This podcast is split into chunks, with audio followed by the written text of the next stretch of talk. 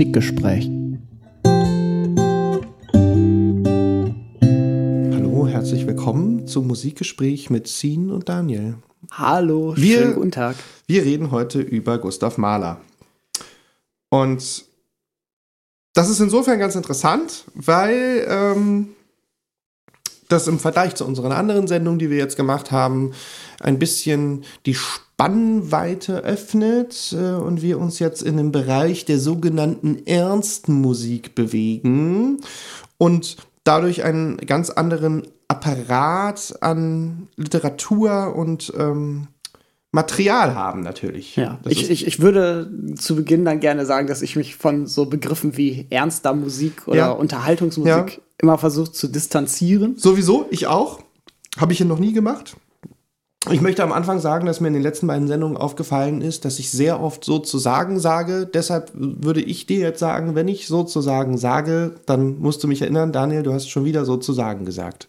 Okay, ich versuche darauf zu versuch- achten, was, was ist das Stichwort? Was soll ich sagen? weiß ich nicht. Ich soll nicht, ich möchte, ich versuche nicht sozusagen zu sagen. Okay, ich bräuchte einen Buzzer, auf den ich so hauen kann, dann kommt so eine Sirene. Genau. So, Gustav Mahler. Gustav Mahler, äh, ich steig mal so ein bisschen ein. Ich, Steig mal ein. Ich stelle die These auf, äh, direkt zu Beginn, dass Gustav Mahler ein bisschen vorbildhaft für eine moderne Karriere im Musikbetrieb, im kapitalistischen Musikbetrieb stehen kann und er einer der, der frühen Leute waren, die so eine Karriere bestritten haben. Ähm, und er hat sich bestimmte Mechanismen und auch vor allem Institutionen äh, zu Nutzen gemacht, die 100 Jahre vor ihm teilweise gar nicht bestanden oder in der Form noch nicht bestanden. Äh, ich schmeiß mal ein paar Stichworte rein, die äh, vielleicht auf sein Wirken und seine Arbeit Einfluss gehabt haben. Ich habe mir als Stichworte aufgeschrieben: Industrialisierung, Bürgertum, Stadtentwicklung, Nationalismus. Ähm, Geboren wurde er am 7. Juli 1860 in Kalischt in Böhmen, das ist heute Tschechien, damals Kaiserreich Österreich. Und äh, er wuchs auch dann später in Österreich-Ungarn auf. Das Ganze war politisch ein wenig zerfahren. 1866 unterlag Österreich beim Deutschen Krieg der Union um Preußen und 1867 gab es dann den sogenannten österreichisch-ungarischen Ausgleich mit der Konsequenz der Doppelmonarchie Österreich-Ungarns. Staatsoberhaupt in Personalunion war, weißt du es, Daniel? Äh, äh, Kaiser Wilhelm? Nee, Franz Josef der Erste, bekannt aus den Sissi-Filmen. Ja, naja, hm. ja. Ich Äh. bin Preuße, ich kenne keine Ahnung. Du, Ja, du bist Preise, stimmt, musst du nicht kennen. ja. Äh, und ähm, in dieser Gesellschaft, die durch ein aufstrebendes Bürgertum und äh, eine neue kapitalistische Gesellschaft geprägt war, war zum Beispiel der Aufstieg einzelner Personen möglich. Im Falle Gustav Mahlers eben der Aufstieg eines relativ einfachen jungen Mannes aus der Provinz bis hin zum Weltstar der Musik. Äh, sein Vater Bernhard, der besaß eine Weinbrennerei und einen Gasthof in Kalischt. Ich habe mal geguckt, das hat heute noch so ungefähr 350 Einwohner. 350 ist nicht viel. Das ist sehr klein. Wo sehr, liegt das denn? äh, In Böhmen, in, in, äh, im heutigen Tschechien. Ja, in Böhmen.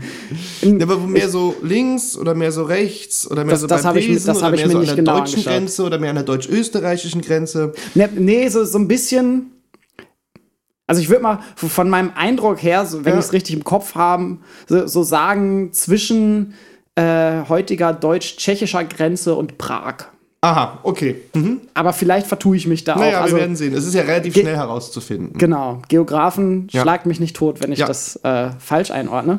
Und äh, Mahler hat aber Glück gehabt, weil dort in diesem Dorf hätte er vielleicht, wäre er vielleicht nicht das geworden, was er dann später geworden ist. Sein Vater ist mit seiner Mutter und dann dem jungen Gustav Mahler bereits in seinem Geburtsjahr dann nach Iglau gezogen, hat heute rund 50.000 Einwohner. Also Das kennt man dann schon. genau, das heißt, äh, vielleicht gab es damals da noch schon so einen alternativen Jugendclub und Ja, Kino. ja, genau, bestimmt. Ja. Und äh, immerhin ein, ein, ein wenig Kneipe. Kultur. Und eine Kneipe, Ja. eine Kneipe wird es bestimmt gegeben haben. Die Gut. gab es aber wahrscheinlich auch vor. in Da hat er seine Dorf. eigene Kneipe gehabt.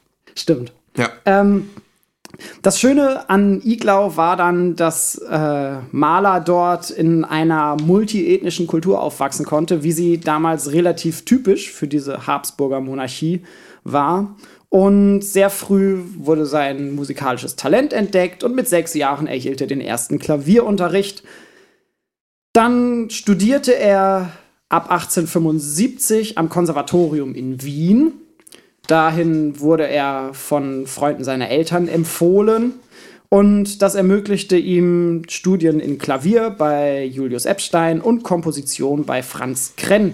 Den Schulstoff, er musste ja weiterhin zur Schule gehen, lernte er selbstständig dort und machte 1877 dann sein Abitur in Iglau Ja, an einer deutschen Schule, deswegen nicht Matura, sondern Abitur ja, okay. und äh, immatrikulierte sich anschließend an der Wiener Universität.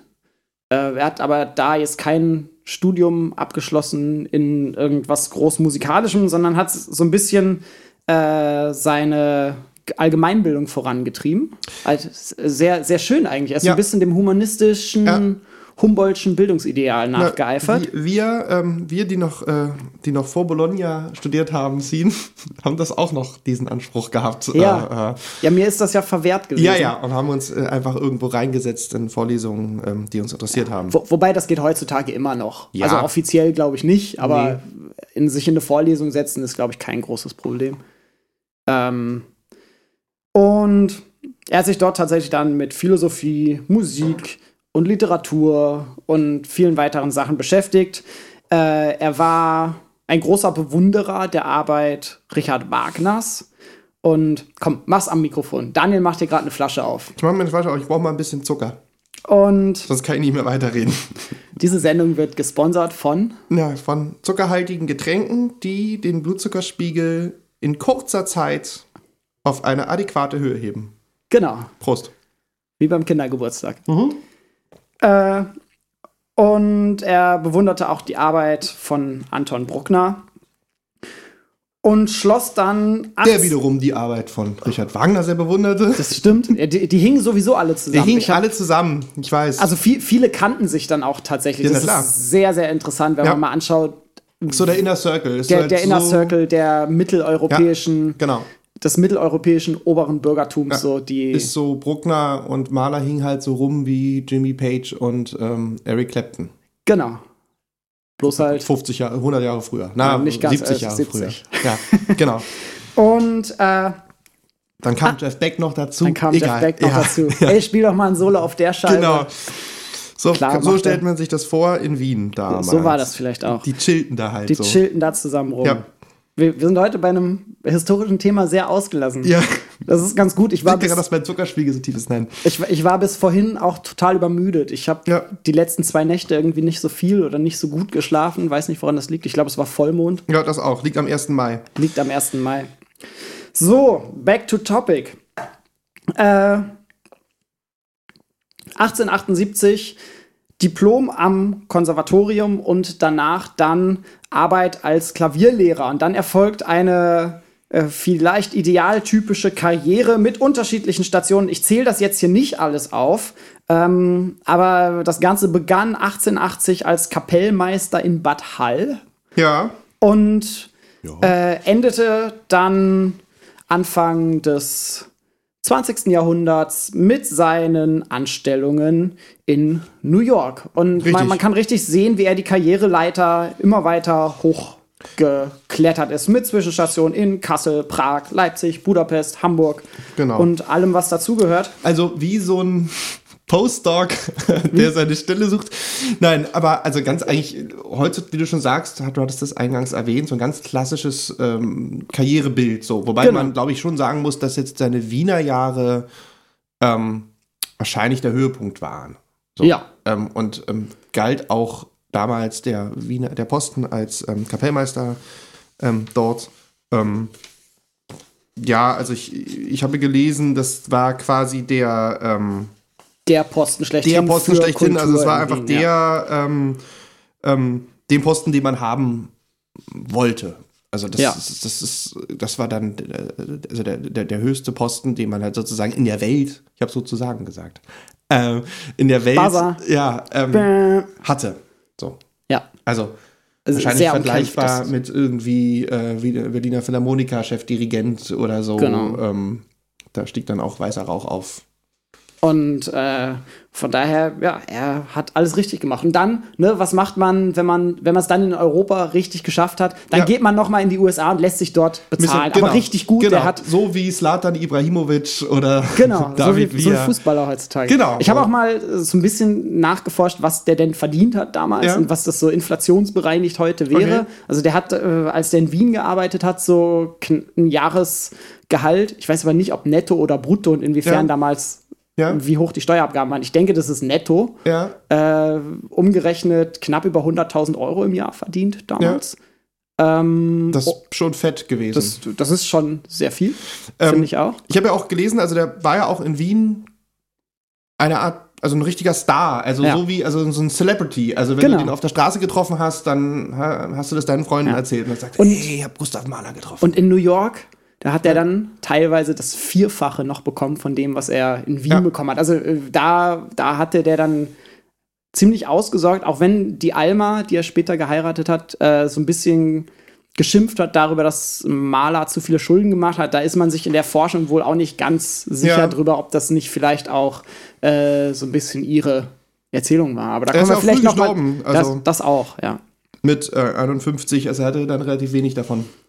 Das ist richtig. Aber äh, ja. Bis dahin war das alles soweit in Ordnung. Bis- Das bis dahin war das alles- Karriere war das alles so, also vorbildhaft, Ja. würde ich mal sagen. Auch interessant, aber wie du sagst, also wirklich jetzt kein, also kein kleiner Mann, also schon, aber, aber ganz, ein ganz normaler Mittelständler. Also es Ja. ist jetzt nicht so, dass der, also kommt einfach aus, aus, aus einer Provinz und die haben halt irgendwie eine Weinbrennerei. Also jetzt nicht ähm, so, dass man sagen könnte, er wäre in diesen Adel oder in diesen Stand hineingeboren. Genau. Und auch anders als jetzt irgendwie, weiß ich nicht, Bach oder Mozart, die ja aus richtigen Musikerfamilien kamen, Ja, wo das eigentlich nicht, ne? klar war, dass die Musiker werden, äh, ein ganz einfacher Hintergrund, ein, eigentlich ein Arbeiterhintergrund. Ja, im weitesten Sinne schon. Ja. So. Also auch ja diese Geschichte mit dem jüdischen Glauben und so, da werden wir bestimmt auch nochmal drüber sprechen. Ja. Ähm, den nicht praktizierten. Schon mal Genau, aber trotzdem ihm oftmals vorgeworfenen. Ja, ja, ja, ja, aber ich, ja, genau. Ähm, schließt du da ab und wollen Ich, wir ich, ich würde da jetzt so ein bisschen vielleicht schauen, ob wir äh, zu unserer ersten Kategorie kommen. ja, dass wir jetzt schon über Wikipedia reden, weil das passt natürlich jetzt ganz gut, Ja. äh, weil Wikipedia sich in erster Linie auch mit den biografischen Sachen ähm, beschäftigt hat. Ja, Also, auf jeden Fall. Wir, wir, wir fahren unsere Kategorie ab. Was sagt Wikipedia dazu?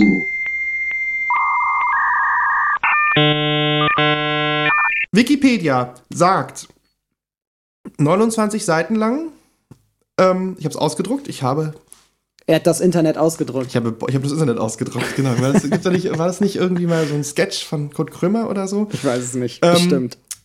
Genau. Ich habe, habe das ausgedruckt, diesen Wikipedia-Artikel, wobei man hier dazu sagen muss, dass es zusätzlich zu diesem Wikipedia-Artikel noch jeweils zu den Sinfonien und zu den vier großen Liederzyklen eigene Wikipedia-Artikel gibt. Ja. Also wir haben bestimmt roundabout 150 Seiten, die nur sich mit Maler beschäftigen. Ja, sind die einzelnen Artikel nochmal so? Ja. lang? Wenn man das so, das mal so durchklickt. Also ich meine, es Ja. sind ja irgendwie zehn Sinfonien, so, das ist, also, das ist schon üppig. Ja. Ähm, interessant hier, dass man jetzt denken könnte, also ich weiß nicht, was du vorher von Wikipedia gedacht hast, aber ich hatte jetzt ja schon gedacht, wo wir jetzt über Grunge zum Beispiel geredet haben, dass Wikipedia ja eher ein modernes, ein zeitgenössisches Forum ist. Wir aber jetzt bei Grunge irgendwie, glaube ich, einen läppschen, vierseitigen Beitrag haben. Ja. Also ich muss sagen, ich finde sowieso zu musikspezifischen Themen oder musikwissenschaftlichen Themen, da schneidet Wikipedia sehr schlecht ab. Ja. Da gibt's, also äh, du hast dich jetzt mit dem Maler-Artikel genauer befasst. Ich habe mich da mal genau sagen, befasst. was so dein Eindruck ist. Naja, er ist auf jeden Fall ist er sehr schlecht geschrieben. Also er hat jetzt nicht das Niveau äh, eines schön wissenschaftlich geschriebenen Textes. Ähm, er hat auch, also das ist jetzt so mein, mein, mein, mein Etepetete-Anspruch, aber so die Satzstellung und so, das ist alles jetzt Ja. nicht so, nicht so doll. Okay, vergessen wir mal, vergessen wir mal den Stil inhaltlich. Ja, Stil. Inhaltlich ist es so, dass ähm, nur kurz das Inhaltsverzeichnis Leben, Punkt 1, Ja. unterteilt in Kindheit und Familie, Ausbildung, Maler als Dirigent und Operndirektor, Malers Opernreform, New York, Maler und die Frauen. Interessant. Die Ehe mit Alma Schindler, nochmal extra unterteilt. Krankheiten, Lebenskrise, Tod. Dann kommt Maler als Komponist, Bedeutung und Nachwirkungen. Werke, Symphonien, Chorwerke, Orchester- und Klavierwerke, Kammermusik, zweifelhafte Zuschreibungen, Bearbeitungen. Dann ein Artikel über Aufnahmen für Welteminion, der relativ klein ist. Das, das ist ein, Ja. ähm, ein äh, Piano, ein, Ein- ein- technisches, äh, also Walzen sind das. Genau, wie heißt es? Ein Klavier mit diesen Rollen drin. Klavierrollen. Diese Klavier mit diesen. Rollen drin. Ähm, Piano ein elektrisches Rolls. Klavier, Pi- glaube Piano ich. Rolls auf Englisch. Genau. Würdigungen, Literatur, Malerrezeption in den Künsten. Ups. Und dann kommt noch halt Weblinks und halt dann Ja, die, der Klassiker. die Nachweise. Ähm, ja, es bedient so ein bisschen, also gerade so Leben, was du jetzt schon erzählt hast, so kurz, ähm, bedient so dieser Wikipedia-Artikel letztlich halt so das, äh, so alle, alle Vorurteile, äh, die man von einem schönen Lexikon-Eintrag, äh, der, einem populären Lexikon-Eintrag äh, haben kann. Ähm, nur mal um so ein paar Bonmots äh, zu nennen. Ähm, also es wird hier gleich von vornherein Wert darauf gelegt, dass er, dass er äh, jüdischen Glaubens war, ähm, was oh, für mich ganz persönlich, also es ist so mediorelevant, also es Ja. ist ganz interessant, weil er sich, weil, weil, er, weil er halt auch sich taufen ließ und weil viele seiner Symphonien und seiner Werke auch ähm, biblische Stoffe beinhalten ähm, und er auch einem zeitgenössischen Antisemitismus ausgesetzt war, obgleich er diesen Glauben nie wirklich ähm, ausgeübt hat. Ja. Also, Also ein nicht praktizierender ja, Jude. Als, als Kind Ja. war das wahrscheinlich der größte Einfluss, den er gehabt hat, Genau. dass äh, seine Eltern beide jüdisch waren Genau. und dadurch hat er das natürlich mitbekommen, aber später, soweit Richtig. ich das auch Also das ist rausgelesen aber hab, zu der wenig. Zeit ganz, also es ist ganz typisch. Also mein Opa zum Beispiel, beziehungsweise mein Uropa, Ja. war auch nicht praktizierender Jude. Ja. So. Da kam man dann 1933 in die Küche und hat gesagt, liebe Kids, wir haben ein Problem. Und dann meinten die, warum haben wir ein Problem? Und dann sagte er, wir sind übrigens Juden. Und dann sagte mein Opa, oh, wir sind Juden. So, also das ist Ja. dann sozusagen erst ähm, mit dem Nationalsozialismus wurde das dann plötzlich relevant. Ja. So, der jüdische Glauben. Ja. So. Oder äh, nochmal ist eine Stufe mehr der Relevanz. Also Genau, es, es genau, war, äh, so. es, Antisemitismus gab es vorher schon. Ich glaube, Ja, ja, sehr stark. ne, können wir mal festhalten. Das sollte man auch mal festhalten. Gab es immer schon im 19. Jahrhundert auch ganz, ganz stark. Und Ohne 19. Dinge Jahrhundert, zu relativieren, sollte man festhalten, Genau. dass Antisemitismus sehr stark ver vertreten Genau. war. Und im ja. 19. Jahrhundert dann ja auch Beginn Zionist oder eine große Welle zionistischer Strömungen Ja. bereits zu verzeichnen. Ja, aber er hat sich, also, also es gibt zu Gustav Mahler, ähm, das wird auch in diesem Wikipedia-Artikel an- genannt, das ist dann wieder auch so typisch, ähm, es wird die ganze Zeit darauf hingewiesen, dass er Jude war und dann wird, wird im Endeffekt die Tatsache, dass er, äh, Achtung, Biografie, äh, die Tatsache, dass er sich nicht zum jüdischen Glauben geäußert hat, wird im Endeffekt so interpretiert in diesem Artikel, Ja.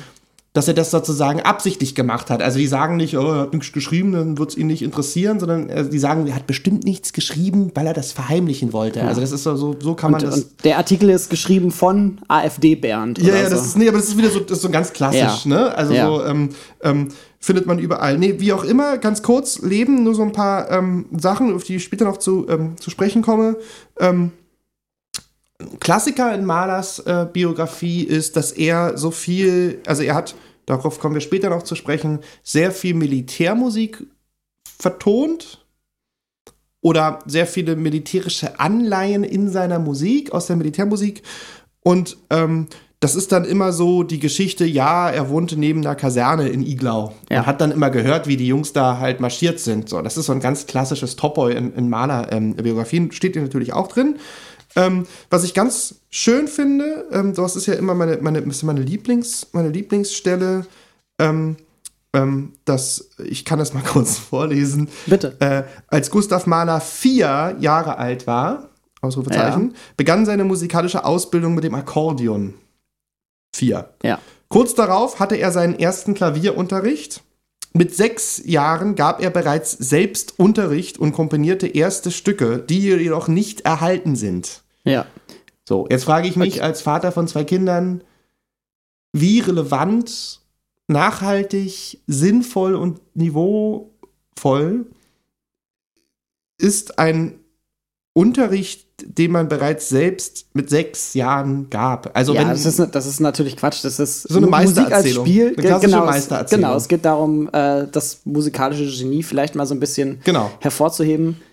Äh, ich, du, man, du kannst aber jedem, fast jedem Kind mit vier Ja, klar. Jahren ein Glockenspiel hinlegen oder sowas Ja. und es wird darauf irgendwas machen. Und Genau. dann kann man das theoretisch auch als Ja. äh, Komposition bezeichnen. Also wenn mein Sohn jetzt eine ganz große Nummer später mal werden wird im musikalischen Bereich, dann könnte ich auch sagen, gab Unterricht schon mit sechs Jahren, weil er dann im, aber im Zweifel war das halt so, dass, genau, dass er halt mit seiner Schwester da saß und meinte, gucke mal, so spielt man dieses Glockenspiel. ja.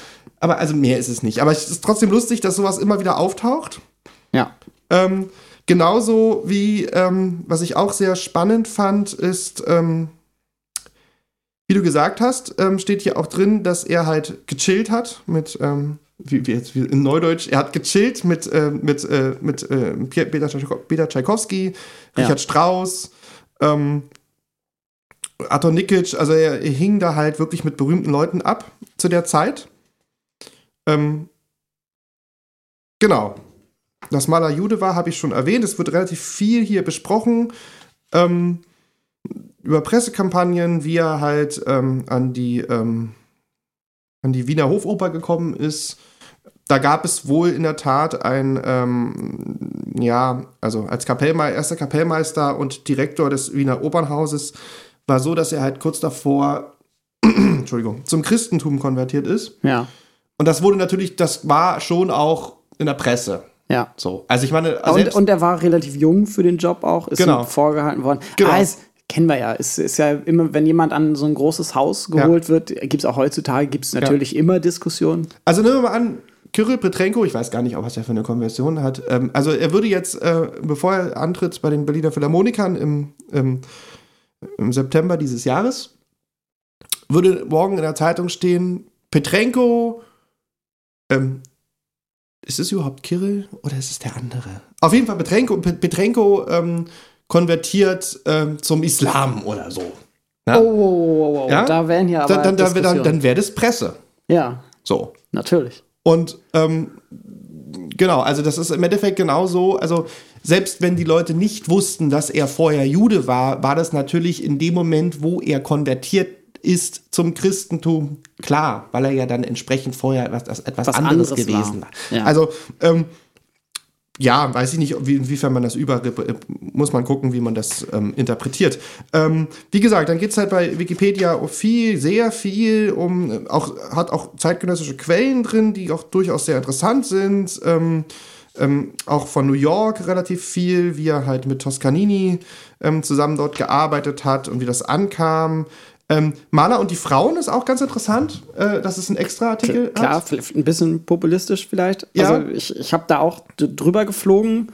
Ich, ich finde Wagner im Zusammenhang mit Frauen, also im Zusammenhang mit seiner Ehefrau, hm, ja. äh, ich habe Wagner gesagt, Ja. ne? Maler, äh, im Zusammenhang mit seiner Ehefrau finde Ja. ich es irgendwie schon interessant.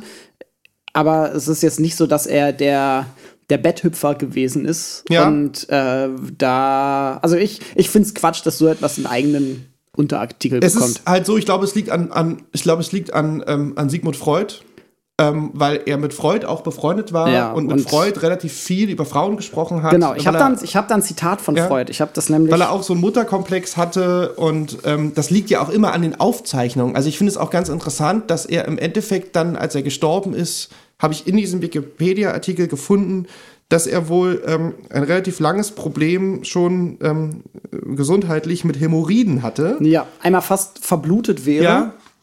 Wo ich mich jetzt frage, Scene, also ich weiß nicht, wenn du mal später berühmt wirst, möchtest du, dass in 100 Jahren die Leute wissen, also der Scene, der hatte schon Zeit seines Lebens Probleme starke Hämorrhoiden und Probleme mit fast Hämorrhoiden. verblutet daran. Ne, So. Würde ich, würde ich, Das ist halt schon würde ich nicht wollen. So. Es, ist, es ist schon richtig. Das ist erstaunlich, was die Leute dann so, also ich meine, ja, Ja. Also ich meine, es ist halt auch so, Gleichzeitig, also er Ja. ist dann ja auch äh, erst an äh, was Herzinnenhautentzündung, Ja. wohl verstorben, also schon auch an einer Krankheit. Deswegen darf man seinen, seinen Gesundheitszustand vielleicht thematisieren. Ja, ja. Aber es ist anders als Chopin, der, äh, der ja immer kränklich war und dann auf Kur Ja. nach Mallorca ist und eigentlich immer versucht hat, gesund zu werden, dann ja auch super früh verstorben also das ist. hat, er, heutzutage würde man wahrscheinlich sagen, er hatte eine Autoimmunschwäche. Das sind ja alles Ja. so Krankheiten, so hat er, hätte man Herz, guten, Herzklappenfehler. Genau, er hätte er irgendwie guten Internisten gebraucht. Ja. Ja, So. heutzutage sowieso Ja. alles Therapie. Ich habe zu dem. Ja, Maler und die Frauen, ich wollte dazu auch noch was sagen. Ja. Also es steht hier in der Tat so, dass er, ähm, also er hatte, seine Mutter war ihm, wie gesagt, sehr wichtig. So, gehe davon aus, dass das ähm, aus den Aufzeichnungen Freuds hervorging, der Mutterkomplex. Ja, Ähm, ich, ich habe das Zitat hier. bitte, dazu. hau rein. Ich, ich, ich rufe schon die ganze Zeit. ja, bitte, Daniel, bitte, ich will- Daniel, Sigmund. Freud schreibt, also Ja? 1910 Ja? hat, äh, hat Mahler dann Freud auch noch mal kontaktiert, weil er dann rausgefunden hat, dass äh, Alma, seine Ehefrau, ein Verhältnis zu Walter Gropius, dem Bauhausbegründer, äh, begonnen hat. Und Mahler erhoffte sich von Freud irgendwie Tipps für die Ehe. Und Freud schreibt schließlich über diese Begegnung, Zitat, Mahlers Frau Alma liebte ihren Vater Rudolf Schindler und konnte nur diesen Typus suchen und lieben. Mahlers Alter, das er so fürchtete, war gerade das, was ihn seiner Frau so anziehend machte. Mahler liebte seine Mutter und hat in jeder Frau deren Typus gesucht. Seine Mutter war vergrämt und leidend und dies wollte er unbewusst auch von seiner Frau Alma. Zitat Ende. Ja, das Ein, ein typischer Freud. typischer Freud. Ähm, der Wikipedia-Artikel ähm, schreibt auch, dass er, ähm, äh, an, äh, ich zitiere Wikipedia, an jedem Ort seines wechselhaften Lebens war er in eine neue junge Frau leidenschaftlich verliebt. Ja. Lass ich mal so stehen. Wobei, was ich halt auch besonders scharf finde, ist, dass der nächste Satz lautet: Mit sechs Jahren war Mahler zum ersten Mal verliebt. So, Klar, da weiß man dann direkt aber, was gemeint ist mit leidenschaftlich verliebt, genau. mit sechs Jahren sechs schon Jahren würde mich auch interessieren, ähm, wie er mit sechs Jahren den Begriff Liebe und seine Gefühle diesbezüglich definiert hat. richtig. Ähm, ne? Das, da, da dachte ich dann auch wieder, ah, alles klar, ich blätter weiter. Ja, wie gesagt, die Ehe mit Alma Schindler, ähm, darüber reden wir dann auch gleich oder später. Ja, aber kurz Ähm, nur, ne? Kurz, ja, ja, das ist insofern schon interessant, dass, dass er da wirklich ein sehr interessantes ähm, Eheideal halt auch hatte. Ja. Ein sehr konservatives. Ja, ähm, habe ich auch ein Zitat von ihm. Und letztlich auch, also wir können es ja mal kurz anreißen. Also es ist ja in der Tat so, dass er wirklich, also, also Alma Schindler war auch äh, sehr begabt und sehr, ähm, hat auch komponiert. Und er hat ihr quasi aus Konkurrenzdruck, sagt man, im Ehevertrag verboten, weiter zu komponieren. Genau, So. weil er der Komponist ist und Konkurrenz sich ausschließt. Genau. Ich habe das Zitat hierzu, ich wollte es eigentlich erst später Ja, aber, vorlesen. aber hau doch rein. Äh, So. hau ich noch rein. Äh, Mahler schreibt, und zwar äh, 1901. 1902 haben die beiden geheiratet. Ja. 1901 schreibt er einen langen Brief an Alma Schindler ja, darüber, wie er sich die Ehe vorstellt. Ein Ausschnitt daraus, Zitat. Wie stellst du dir so ein komponierendes Ehepaar vor? Hast du eine Ahnung, wie lächerlich und später herabziehend vor uns selbst so ein eigentümliches Rivalitätsverhältnis werden muss? Wie ist es, wenn du gerade in Stimmung bist und aber für mich das Haus oder was ich gerade brauche besorgen, wenn du mir, wie du schreibst, die Kleinigkeiten des Leben, Lebens abnehmen sollst? Ja. Ja, also äh, wir werden bestimmt irgendwann auch noch mal eine Gender-Sendung ja, machen. ja. Äh, ganz klassisch hier sieht er die Frau als diejenige, die äh, sich um den Haushalt zu kümmern hat und die dafür sorgt, dass er unbekümmert von Haushaltssorgen komponieren kann oder Genau. dirigieren. Man, man muss ja dazu auch sagen, dass da kommen wir auch noch zu.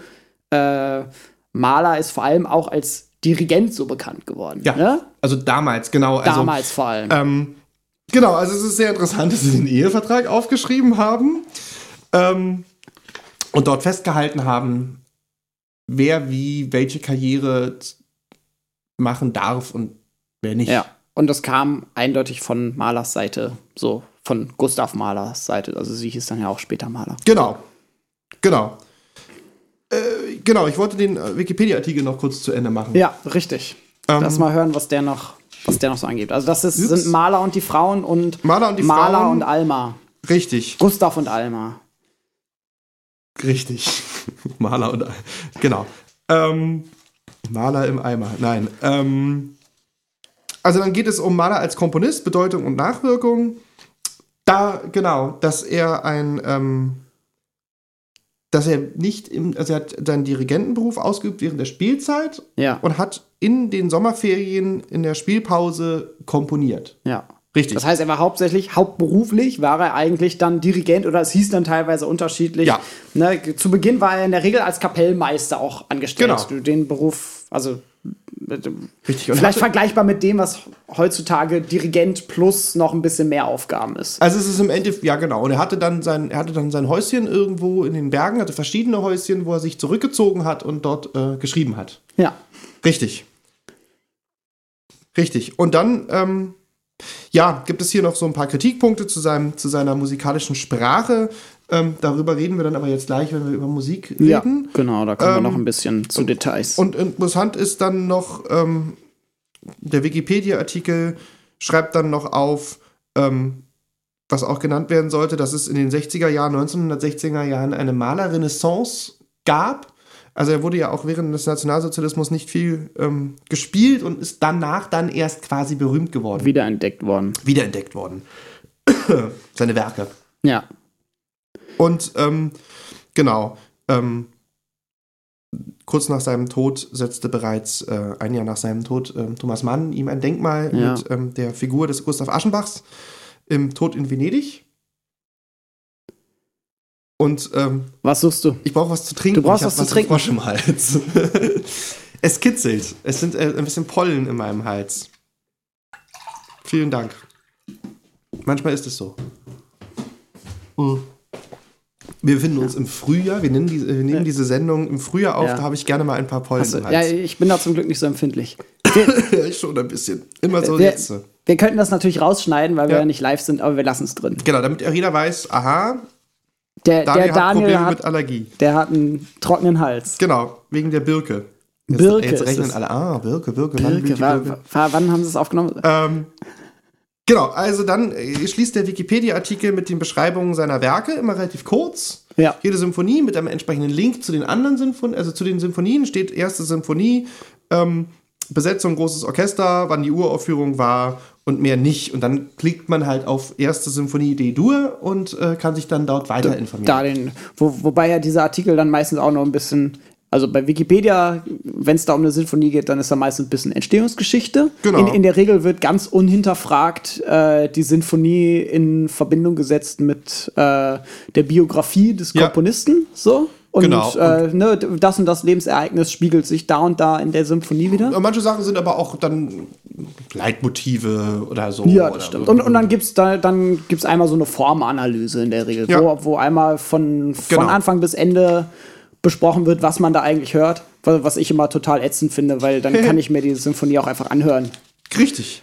Genau. Wenn's, wenn, wenn, solange es auf so einer beschreibenden Ebene bleibt. Genau, und dann, also dann werden hier diese ganzen, äh, sein ganzes Werk kurz beschrieben, dann halt noch so ein paar Würdigungen, Kleinigkeiten, ähm, was weiß ich, dass halt irgendwie eine Büste aufgebaut wurde Bla, bla. und so weiter. Und Briefmarken und Münzen und dann kommt halt der ganze Literatur ähm, Kram.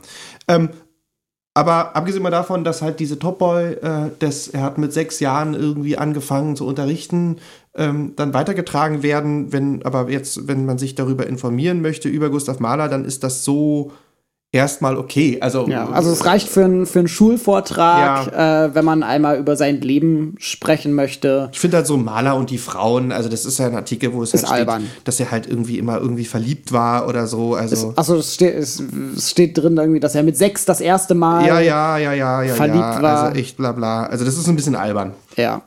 So. Also, Also, vor allem, es muss ist- ja auch, ich glaube, es wird auch gar nicht, normalerweise ist Wikipedia ja da also manchmal sind die gut, manchmal sind die nicht gut. Ich gucke gerade mal, ob das überhaupt. Ähm, Bezüglich Quellenverweise? ja, ob es da überhaupt eine Quelle zu. Da gab es jetzt keine Quelle zu. Ja. Ja, Also es wurde einfach so geschrieben. Ja, weiß man auch nicht, woher das dann Mit stammt. sechs Wobei Jahren war Mahler zum Ja. ersten Mal verliebt. Für diese Freundin komponierte er ein Lied. So. ja, was auch immer das dann heißen Well. mag. Ne? Also ich meine, vielleicht hat der ja, der Autor dieses Artikels das auch so wahrgenommen, dass ähm, was ist richtig, äh, Mahler natürlich viele Lieder oder viele auch Symphonien gewissen Damen halt irgendwie gewidmet hat. So. Ja. Wobei man da natürlich auch wieder von einer, vielleicht irgendwie auch von dieser, von einer gewissen, von einem gewissen romantischen Ideal sprechen kann. Ja, so, also ich, ich, ich denke, dass also diese Beschäftigung mit den Frauen, vieles stammt wahrscheinlich daher, dass äh, Freud sich auch dazu geäußert hat, als jemand Ja. sehr prominentes. ist ja auch Zeitgeist so ein bisschen gewesen. Ja. So. Also ich würde jetzt nicht, Ja klar, Spätromantik, hey, ja, Spätromantik. ich würde jetzt, glaube ich, nicht mehr schreiben irgendwie für oder so, wenn ich jetzt was veröffentliche. ja. Ähm, wobei die Dame sich dann bestimmt freuen würde. Also ich meine, das ist irgendwie so, also ich meine, das, aber das ist ja einfach nicht mehr, das macht man ja nicht mehr. Nein, ist das, das bisschen ist so, so diese inneren Gefühle nach außen tragen, in den Beruf so, hinein. Ja, also, Macht ähm, man also nicht. meine Frau würde sich sicherlich dafür, ähm, würde sich sicherlich äh, freuen. Also me- meine Freundin wird wahrscheinlich sagen, oh Gott, das ist, das ist peinlich, So. bitte nicht. Ja, aber also, in, also jetzt, aber also jetzt ganz, jetzt nur so für uns würde sie sich bestimmt freuen. Ja. Behind closed hört, doors. hört ja sonst keiner. Ja, ja, genau. äh, also abgesehen mal davon, dass dann, also, ja, genau. Ähm, wir müssen, weil wir jetzt schon wieder hier viel über Gustav Mahler an sich gesprochen haben, über, mal über Musik reden. Genau. Sollen wir die Kategorie Wikipedia schließen? Ja, Schluss. geschlossen.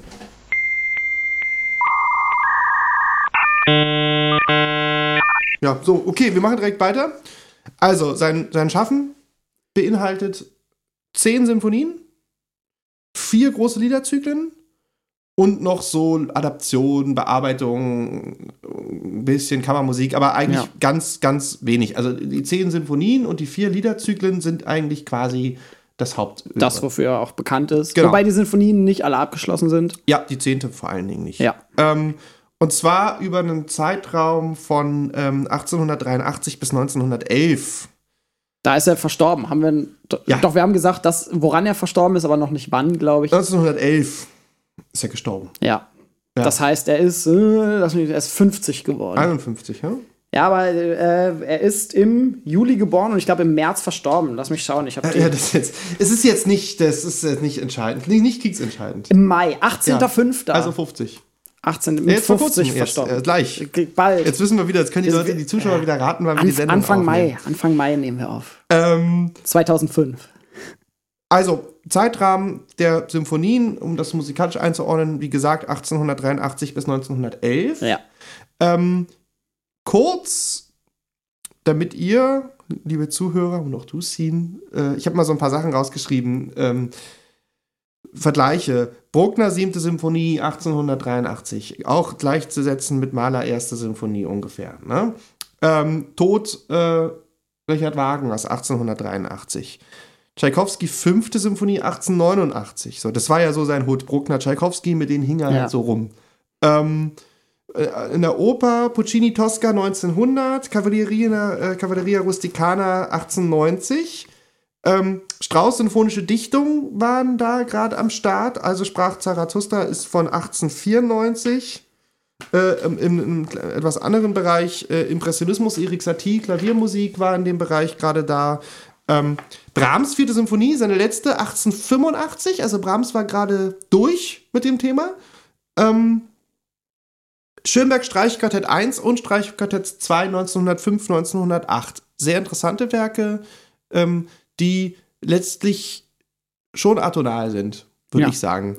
Die vieles auch vorwegnehmen. Ja, also Schönberg Streichquartette jetzt Ja. 1905, 1908. Ja, klar. Ähm, Rachmaninow Klavierkonzerte 1 bis 3 auch in der Zeit. So, also ich meine, wer Rachmaninow Klavierkonzert mehr gehört hat, ist ein ganz äh, gro- großer Bahnhof, großer Bahnhof. Ähm, wobei, wenn wir von großen Bahnhof reden, äh, äh, wissen wir gleich, denke ich, oder möchtest du dazu noch etwas sagen? Ich, ich äußere mich nicht zu Bahnhöfen. äh, äh, äh, also das Övre schaffen, also Maler und die Sinfonik also mehr großer Bahnhof als äh, Maler, Geht was halt die kaum. Orchestrierung, den Orchesterapparat, das Instrumentarium betrifft, gibt's eigentlich nicht. Nee. Du kannst, es auch kannst halt höchstens alles nochmal doppeln oder so. Ja, aber es wurde ja schon alles gedoppelt, Ja. so mehr oder weniger. Ähm, genau, also ich habe ähm, hier, könnt ihr jetzt, könnt ihr sehen? Hier, Man, ihr hören? man kann es hören. Daniel Ja. trommelt auf. auf der, ähm, auf der, Complete, äh, auf der Kom Kompletteinspielung ähm, von Bernstein zu Mahler. Äh, und ich habe es mir nicht nehmen lassen, äh, bevor wir diese Sendung hier aufzeichnen, ähm, alle Symphonien und alle Liederzyklen auch wirklich zu hören. Also ich habe Vorbildlich. Das habe ich nicht gemacht. alles von Mahler gehört. Also, das müsst ihr euch vorstellen. Hier Podcast Daniel und Sien. Also, der Daniel hat alles gehört, alles von Mahler und setzt sich jetzt hin und redet über Mahler. Ja. Also, ein bisschen Ahnung hat er vielleicht. Der Daniel. jetzt. Hoffen wir. Bestimmt. Ähm, also, er hat es zumindest gehört. Ja. Ich, ich kenne es auszugsweise. Äh, hat es nicht gehört. Also, da könnte das bezweifeln. Ich, ich habe ich hab nicht alles gehört, nein. Ich, Ähm, bin, ich bin nicht so gut vorbereitet wie du. Ich habe mich auf die Literatur gestürzt. Ich habe mich mit dem 19. Jahrhundert befasst. Und äh, ich war, keine Ahnung, wann ich das letzte Mal im Mahler-Konzert war. Ich habe, glaube ich, zwei Sinfonien von Mahler im Konzert Ja. gesehen. Ähm, Ich habe, ähm, ich möchte ein paar Sachen, also ich, ich würde gerne was zur Sinfonik sagen, damit wir Ja, ein bisschen mehr Stoff haben. Und du, du Ja. ergänzt dann, oder? oder? ja, äh, das, äh, das Ähm, ist dein Gebiet so ein bisschen. Ich Ja. erzähl mal und ich gehe rein, wenn mir was Interessantes Also einfällt. gerade wenn man das ganze Övre hört, ist es schon sehr interessant, wie gleich das alles mehr oder weniger klingt. So, also jeder Malerspezialist sagt, das ist ja totaler Blödsinn, es klingt ja auch überhaupt nicht gleich, es ist alles total unterschiedlich. Ähm, jetzt könnte man sagen, ähm, weiß ich nicht, vergleichen mit einem Popkünstler ziehen und sagen, ja, irgendwie, wenn wir über Grunge geredet haben, auch schon irgendwie bei Ne, Nirvana, Nirvana klingt, klingt auch auch mal alles, gleich. klingt auch alles gleich. Ja, das waren so. auch fünf Jahre. So, ja, genau, so. Also ich meine, ich sag mal so, David Bowie würde ich jetzt sagen, da ist das Övre schon jetzt ein bisschen diverser aufgestellt. Äh, ja, ist richtig. so, und da ist, also da ist natürlich so, wenn man halt sich jede Symphonie anhört, dann hört man schon den, den Malerklang. Und es ist ein sehr Ja. spezifischer Klang. Aber glaubst du, das liegt daran, dass er einfach auch nicht so viel Zeit gehabt hat? Oder glaubst du, das ist sein Stil, wenn man so, wie Es man heute schon- sagen würde, den er Es war gefunden schon hat? sein Stil. Also es äh, hat im, Wiki, im Wikipedia-Artikel stehen ja auch so Kritiken, die sagen, der ist halt so Kapellmeister-Komponist oder Potpourri-Komponist gewesen, Ja. ähm, was natürlich, äh, ja, das sind, waren so die Kritiken ähm, und ähm, die Kapellmeister, äh, die, den Vorwurf des Kapellmeister-Komponisten ist insofern nachvollziehbar, weil ich glaube, das ist schon Grund dieser großen Besetzung gewesen, dass Maler natürlich einfach das Material hatte. Ja, Also klar, ist der, schon- der konnte sich das erlauben. Er konnte sich das erlauben, so viele Blechbläser einzusetzen und er konnte sich erlauben, einen Kinderchor einzusetzen, der in der dritten Symphonie halt irgendwie äh, in der 70. Minute fünf Minuten Bimbam sagt und sich danach wieder hinsetzt, so, weil Ja. er war halt einfach da. So, das würde man unter ökonomischen Ja. Gesichtspunkten heute nicht mehr machen. Auch, auch eine der Errungenschaften seiner Zeit. Ja, also Ja. dass, dass, es, dass es möglich war, diese großen Orchester zu etablieren, mit Genau. Chor und so weiter, auf einer hohen professionellen Stufe. Davon hätte Bach ja geträumt, dass Ja. er das, Nein, ja, klar. die Möglichkeiten Das ist ja hätte. immer dann der Punkt, dass man sagt, oh Mann, der hat, äh, der war so puristisch, der eine oder andere. Und dann muss man sich immer fragen, warum, wieso, weshalb oder warum war jetzt zum Beispiel Mahler so pompös in seiner Orchestrierung. Also ich glaube, dass halt, wenn es um Klang geht, also ich denke, dass viele Komponisten und sowohl auch Zeitgenossen als auch vorher und nachher bestimmt auch Mahler darum äh, beneidet haben, dass er die Möglichkeit hatte, einfach eine Harfe ja, ähm, kurz für fünf Minuten erklingen zu lassen und den Rest, die restlichen anderthalb Stunden sitzt sie rum. Weil du so. musst die Leute ja trotzdem bezahlen. Richtig. Also deshalb stellt auch eine Mahler-Symphonie immer noch heutzutage ähm, viele Orchester halt auch vor gewissen Schwierigkeiten, weil sie halt einfach Ja. teilweise das Instrumentarium auch nicht stemmen können, Ja. ökonomisch. Oder wird gerne, weil es ja eigentlich immer irgendwie auch Chor- und Solo-Leute Ja. dazu gibt, äh, gerne in Opernhäusern oder von Opernhäusern Genau. auch aufgeführt, weil die sowieso schon ihren Chor zumindest dabei Genau. haben. Genau. Also es ist ein sehr spezifischer Klang, eine sehr spezifische ähm, Charakteristik, auf die gehe ich nachher noch äh, ein. Ähm, Länge der Symphonien und Umfang ist natürlich sehr wichtig. Also wir reden von anderthalb Stunden lange Symphonien. Ähm, auch die Symphonik komplett ausge, äh, ja quasi also entgrenzt, könnte man sagen. Also man gibt ja ähm, Kollegen, die behaupten, Beethoven hatte mit der 9. Symphonie das Ganze beendet. Ähm, Mahler hat es im Endeffekt beendet. Also Mahler hat es auch wirklich beendet, weil danach nicht mehr viele Danach Symphonien kamen viele. Äh, ja, klar, Krennic hat Symphonien geschrieben und andere Leute auch, aber ähm, der hat es quasi auch entgrenzt. Also das ist dann auch Ja. mit sehr viel Gesang, ähm, sehr viel Chor, ähm, Er hat es einfach sehr groß gemacht. Alles, was, er hat alles auf die Bühne geholt, was ihm damals zur Verfügung Ja. stand. Und mehr steht den Leuten heutzutage auch nicht zur Verfügung, außer halt vielleicht noch, also klar, man kann dann noch mal andere Instrumente mit reinnehmen oder sowas. Und immer auch Show-Effekte. Ja. Ne? Also Show-Effekte, dass der Konzertmeister seine Geige während einer Symphonie stimmen muss. So zum Beispiel. Genau. Äh, die, die, die, die Spielanweisungen, Ja. dass man doch die Becken bitte oberhalb der großen Trommel aufhängen sollte. genau, Und alles sowas. Oder Das, das, Ganze das wirkt optisch dann einfach noch mal. berühmte Posthorn-Solo in Maler 3, das halt äh, quasi hinter der Bühne gespielt wird und Ja. nur als Echo erscheint. Also dann auch wirklich, es ist auch, also auch, er hat auch darauf fürs Auge auch ein bisschen komponiert. Also das, das Ja. da sind auch einfach dann Effekte da. Ich meine, so anderthalb Stunden so. Ich erinnere mich an Mahler-Symphonien äh, für ein Abonnementpublikum bei den Philharmonikern, wo, also der, verzeiht alle Abonnementbesitzer äh, Besitzer der Philharmoniker, ähm, das fängt dann halt auch so nach einer Stunde so ein bisschen an, auf seinem Stuhl halt irgendwie rumzurütteln, weil äh, die sind ja geeicht darauf, wie lange so ein Orchester geht und so. Wie gesagt, so 90 Minuten Malersymphonie ist schon, muss, man, sich- muss man sich lange danach bist konzentrieren. du fertig. Ja, danach bist So. du platt. Ähm, auch weil es so laut und so pompös ist und so viele Parameter letztlich der Musik auch bedient. Ähm, wie gesagt, wir haben über die Verwendung von Blechbläsern haben wir auch schon leicht gesprochen. Ähm, da war er ja auch, weil er ja auch Wagner-Fan war, relativ weit vorne dabei. Prägend. Ähm, es ist meist, die Harmonik ist auch sehr interessant. Ja. So ist sehr viel auf, auf sehr, äh, äh, ähm, der Jazzmusiker würde jetzt sagen, er eiert sehr viel auf der None rum und äh, hat immer eine sehr, sehr einschneidende Harmonik, die sehr, ähm, also sehr von Wagner abgeleitet Ja, ist auf jeden Fall. und sich sozusagen auch immer Tristan-Style auflöst oder nicht. Ähm, und hat das ähm, zum Beispiel in der, ähm, also das Adagio der 10. Symphonie, die er nicht zu Ende komponiert hat, ist meines Erachtens auch am Rande der Tonalität. Also er Ja. ist auch Es geht viel auch um Klang, Farbe, Genau. auch die Kombination von Instrumenten, Genau. äh, teilweise sehr ungewöhnlich oder halt eben auch ja, ganz spezielle Instrumente, ne? Genau, auch. Ähm, und hat also in der 10. Symphonie ist das am Rande der Tonalität Ja. äh, äh, zu vergleichen mit Verklärte Nacht äh, von, von, ähm, ähm, von Schönberg. Das ist auch der Grund, warum ich diese Zeit um 1900 so interessant finde, dass sich da wirklich diese ganze Spätromantik quasi selbst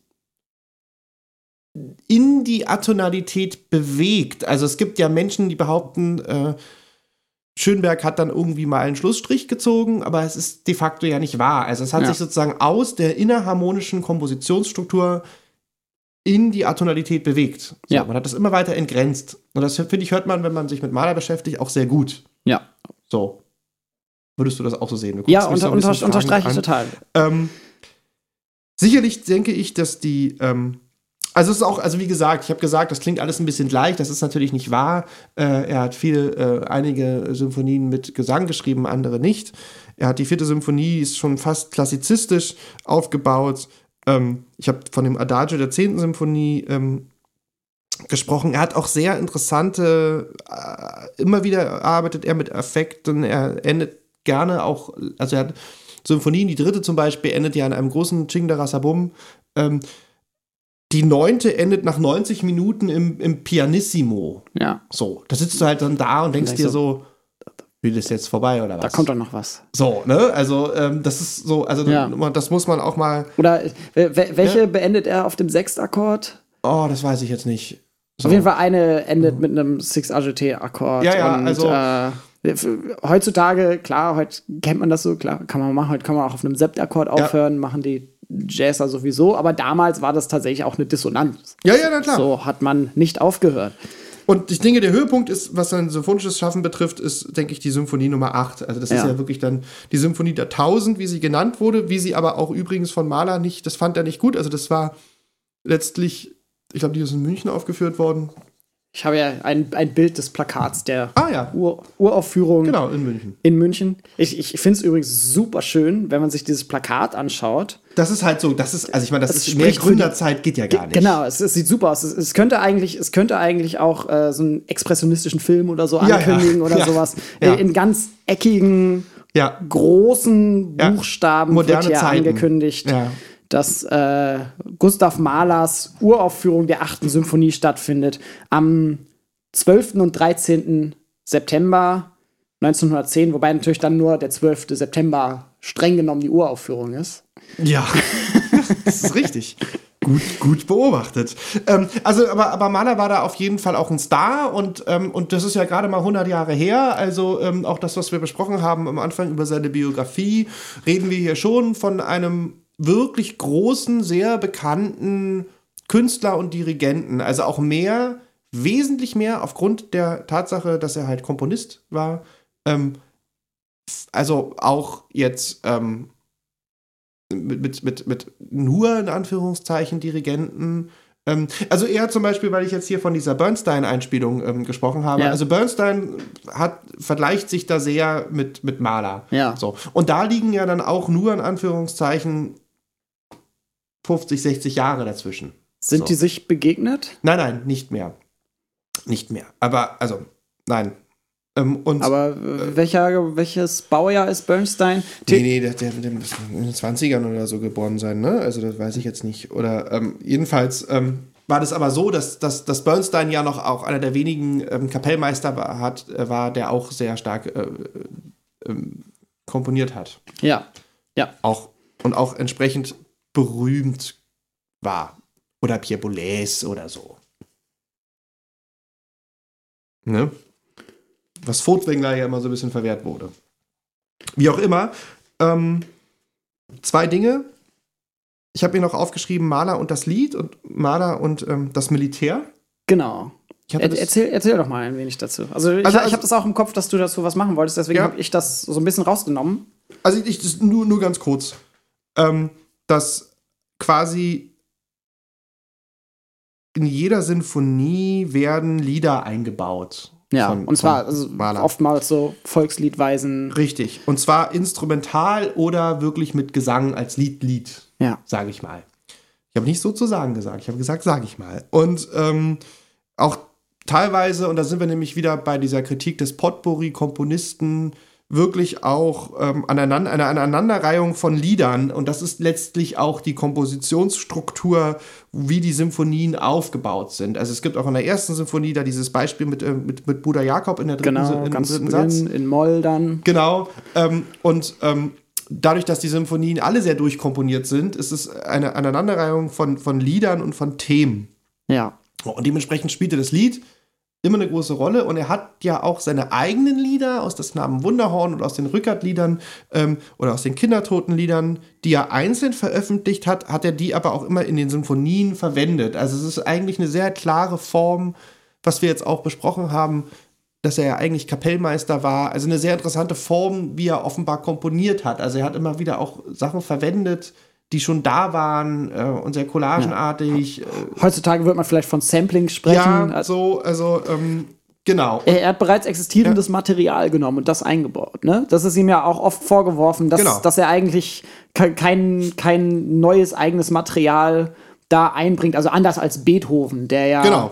äh, der tolles musikalisches Material geschaffen hat und dann das verarbeitet hat, äh, hat Mahler sich bedient an man kann schon teilweise sagen, an Klischees, Ja. an, an klischeehaften Melodien, an bekannten, populären Melodien und äh, Ja. die dann verarbeitet in seinen Definitiv. Symphonien. Und ähm, also es ist auch ganz interessant, ähm, dass, also ich empfinde das, wenn ich das höre, ähm, empfinde diese Lieder, dieses, dieses Aneinanderreihen von Liedern, empfinde ich auch ein bisschen als, naja, störend oder, oder lästig oder so, sind jetzt vielleicht die falschen Ausdrücke, aber es sind dann schon eher jetzt die Passagen, äh, wo ich sage, oh ja, jetzt kommt hier Lied XY oder so, die Ja. mich persönlich jetzt nicht so an, anfixen. So, ähm, das ist jetzt nicht das, was ich an Äh, Maler es, es ist nicht das, was einen fesselt an Maler. Genau, also, also zumindest ist es stimmt, jetzt bei ja. mir so. Ja, geht mir ähnlich. Ähm. Wo, wobei es ja trotzdem etwas ist, was immer erwähnt wird, sobald man Mhm. über seine Komposition tatsächlich spricht. Ne? Vielleicht auch etwas, ich habe ja am Anfang gesagt, ich behalte ihn für so einen der ersten, man könnte sagen, modernen Komponisten und Ja. Dirigenten. Äh, vielleicht auch etwas, was so diese Moderne einfach auszeichnet, nämlich ein Bewusstsein für auch so eine Musikgeschichte und unterschiedliche Sphären der Musik, die Genau. zusammengebracht werden innerhalb äh, einer Komposition, zu sagen so, hey, wir haben wir haben diese Volksmusiktradition, die hat auch eine lange Tradition. Das ist ja gerade im 19. Jahrhundert dann äh, im 19. Jahrhundert wieder aufgedeckt worden. Und das dann zu verbinden mit, äh, mit dieser doch sehr, ich nenne es mal, edlen Form Ja. der, der klassischen Symphonik, das haben andere vor ihm auch schon gemacht, aber auf eine andere Art und Weise. Vielleicht kannst du dazu noch ein bisschen was erläutern. Ja, nee, ich überlege schon, aber, aber also ich finde das nicht, nicht wirklich. Also ich finde das schon ein Alleinstellungsmerkmal letztlich Ja. halt irgendwie so. Natürlich findet man alles irgendwie ähm, auch davor in, in gewissen Nuancen, aber Ja. auch gerade was du diesen Vergleich, den du zu Beethoven genannt hast, ist es schon so, dass Mahler als Alleinstellungsmerkmal hatte ähm, diese Form der Aneinanderreihung von Liedern und auch von Effekten. Also wir haben gesprochen von einem großen Apparat, Ja. von einer großen Vielfalt, von sehr, sehr langen Symphonien, Ja. die Mit der also, Anweisung teilweise ohne Pause ja, dazwischen. natürlich ohne Pause. Ja. Äh, das halt ähm, so und, und dann immer wieder eingebaut halt auch so ganz klassische Passagen wie das berühmte Scherzo aus der zweiten Sinfonie, ähm, die, die sehr klar aufgebaut sind ähm, und immer wieder auch ähm, ja, so, also ich komme jetzt schon fast so ein bisschen in diese, in meinen nächsten Punkt Maler und die Filmmusik Ja. Auch vom Klang immer wieder Strukturen, die sich halt gegenseitig, also es wird viel mit Dynamik gearbeitet und es ist immer, immer, wieder aufbauend, immer eine aufbauende Ja. Dynamik und immer ein Klang, ein Clusterklang, der sich dann zusammensetzt und dann immer weiter wird, immer, immer, immer lauter wird äh, und immer mehr Instrumente dazukommen. Ähm, also so sehr viele Effekte, eigentlich ohne jetzt das so positiv zu huldigen, weil ich versuche neutral zu bleiben. Ähm, wenn du jetzt dir die dritte Symphonie von Mahler anhörst, meine persönliche Lieblingssymphonie, ähm, dann hast du eigentlich so alles, was es so gibt. Alles. Äh, alles einfach. So, so von Ja. 1905 oder wann Was, das war. was, was heißt alles? Erläuter's. Ähm, Ich, ich guck, na, man ich guck nach, wann das war. Du Man hat erläuterst. einen Chor, man hat ähm, dieses berühmte O Mensch, gib acht, dieses, ähm, dieses Lied, man hat das berühmte Posthorn-Solo als Effekt, ähm, dann hat man ein wunderbares Finale ähm, und hat quasi sämtliche Parameter der Musik zu jener Zeit oder die man halt irgendwie im, im, einem klassisch-symphonischen Orchester findet, abgedeckt. Ja. So. das ist- 1904 war die 1904. Uraufführung Naja, war ja fast Köln. gut. Also da, fast, wirklich fast, ähm, also wenn jetzt jemand zu mir sagt, ah, was, wenn jetzt ein Laie zu mir ankommt und sagt, so klassische Musik, so, was kann man da so, wo, wo, wo kann man da so eine Quersumme machen, was, was kann man da so hören, um mal so einen großen Überblick über was es alles für Möglichkeiten gibt. Dann sage ich, geh mal zum Maler 3, hast du 90 Minuten, danach bist du erstmal alle. Dann kannst du danach, danach kannst du dann entscheiden, ah, stehe ich jetzt mehr so auf die Passage äh, mit dem Kinderchor oder doch lieber auf halt irgendwie ähm, die, äh, die, die Sopranistin oder auf das große bombastische Finale oder doch lieber auf diese Effektgeschichte mit dem, mit dem Posthorn-Solo. Ja. Ähm, also er hat da wirklich eine sehr große, hat sehr viel abgedeckt. Ja. So, ganz kurz Maler und das Militär, weil das halt verschieden interpretiert wurde, ähm, möchte ich ganz kurz ein kleine, eine kleine Geschichte ähm, äh, erzählen. Ich möchte ganz kurz äh, aus des Knaben Wunderhorn ähm, Revelge, das Lied Revelge erzählen, weil ähm, das ist meines Erachtens eine Art Antikriegslied. Ja, lass hören. Du hast ja Ähm, auch äh, du Ich hast habe etwas hab, vor dir ich hab liegen. dazu, mal- ich hab dazu schon mal was erzählt in einem anderen Kontext.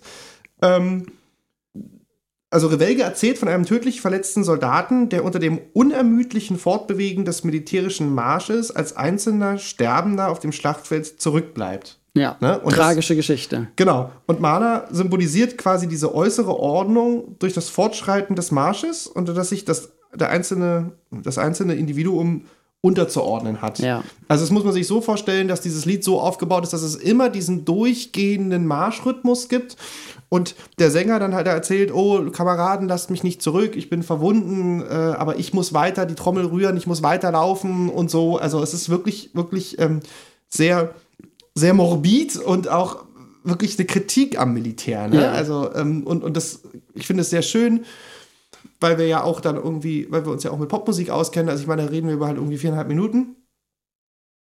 Und es hat einfach ein Lied. Ja. Ein Lied, was Viereinhalb Minuten sind schnell vorbei. ein Lied, was alles erzählt, was ein und was, wo die Musik und der Text so aufeinander abgestimmt ist, dass man daraus ganz viel machen kann. Ja. So, also es ist sozusagen ein bisschen Bob Dylan von 1900 irgendwann oder nein, 1800 irgendwie? Knaben Wunderhorn ist 1899, glaube ich. Ja. Ähm, Ich kann wieder nachschauen. ja. Also gab es alles und ist auch alles ganz, ganz toll gewesen und ähm, wurde mir da viel zu wenig, äh, wo ich jetzt erzählt habe, dass es ein Antikriegslied ist, viel zu wenig in diese Richtung irgendwie interpretiert, meines Erachtens. Also er hat sich da auch, also darüber haben wir jetzt hier gar nicht gesprochen, das würde jetzt auch dann irgendwann ausfransen. Wir, haben, wir reden schon ganz viel. Ja. Ähm, Mahler hat sich mit lange, vielen ne? weltlichen Themen, mit mystischen Themen äh, in seinen Symphonien auseinandergesetzt. Ähm, religiösen Themen. Ja, ga- ganz stark. Deswegen ist es auch interessant, dass er, äh, dass ihm se- sein Judentum teilweise vorgeworfen wurde, Ja, weil er sich ideologisch eigentlich ganz stark davon entfernt hat. Ich glaube, vor allem mit der Zeit dann immer stärker. ja auch sehr kosmopolitisch einfach Ge war. Genau, sehr, sehr modern dann irgendwie auch war. Wobei es da ja dann auch böse, böse Schimpftiraden aus der Zeit gibt und auch aus der Zeit danach, äh, die da halt dann natürlich sagen, ja, es ist aber nicht der Glaube, sondern es ist die Rasse, Judentum Ja, als ja. Rasse. Äh, und damit äh, wurde dann auch begründet, dass man unabhängig vom Glauben Malers dann sowieso diese Person ausschließen müsste. Ganz kurz, dann sind wir durch, dann können wir dann auch irgendwie noch mal über unsere persönlichen Erfahrungen kurz reden. Ähm, Ja. Maler und die Filmmusik, also du siehst natürlich, also der gesamte Hollywood-Sound sowohl ganz direkt in, in Form von Herrn äh, Korngold, ähm, ah ja, 1893 bis 1901. Texte aus des Knabenwunderhorns. Ähm, Das Knabenwunderhorn. Ja, also, also er prägt den Hollywood-Sound direkt durch, durch solche, Ja. ähm, wie, durch Kollegen wie Korngold, ähm, aber auch spätere Komponisten. Man bedenke John Barry, Out of Africa, Soundtrack etc. oder auch John Williams, alles was er macht. Ähm, ähm, auch Europäer, also auch Nino Rota zum Beispiel, Part of äh, Soundtrack, ähm, Ennio Morricone. Ähm, du hattest es schon erwähnt, das Adagietto aus der fünften Symphonie wurde direkt verwendet äh, für Ja. den Film Tod in Venedig Ja. 71. Ähm, das war ja so die Zeit, 71, Berio Symphonie, Da- da 68 boomte Mahler zum auf Beispiel, einmal hat auch so. das Scherzo, ähm, Ja. alles Italiener übrigens. Ähm, also gerade die Filmmusik hat da sehr viel von Mahler adaptiert. Ja, Vor allen jeden Dingen Fall. dieses, dieses bombastische, dieses, auch diese, diese Aufbauen, also diese Art von, wie man halt mit Themen umgeht. Ja. Ähm, denke ich, ist, ist sehr stark auch also bei, bei John Williams oder so, weil Ja. ja die Filmmusik so aufgebaut ist, dass man verschiedene Themen anreißt und gar nicht so Stimmung sehr schnell wechselt, Stimmung schnell eigentlich keine wechselt. Entwicklung. Genau, wenig Entwicklung hat, wenig, äh, richtig, genau. Und da, ähm, da spielt natürlich auch Wagner dann wieder ganz so rein mit Ja. äh, Leitmotiven Auf und so weiter. Fall. Gerade bei, wo du John Williams erwähnst, so Ja. der, äh, der teilweise eins zu eins von Wagner klaut. Ja, ja, So. ja. Er klaut auch, äh, John Williams klaut ja auch zum Beispiel, also Gustav Holst Planeten ist ein bisschen Ja, genau. später, glaube ich, gewesen, Ja. aber ist ja also quasi ist ja ein Pla- Plagiat Star Wars. Genau, Star Wars Musik ist, Ja, ist eigentlich ist, Gustav ist, Holst ist eigentlich Holst. Ja. Ja, im Grunde genommen schon. Ähm, Programmmusik passt wunderbar genau. zum Kino auch. Genau, aber also, und gerade weil Mahler halt wirklich auch die, sich die Zeit genommen hat, da anderthalb Stunden, also es ist, es ist quasi auch eine Art Reise und eine Art Kinofilm, weil, weil Mahler in diesen 90 Minuten, wie gesagt, Mahler 3, was ich jetzt schon erwähnt habe, er entführt einen ja auch in immer andere Sphären. Ja. So. Wäre, also es ist jetzt auch nicht wirklich langweilig. Ja. Also 90 Minuten, ich muss ab und zu mal auf Toilette.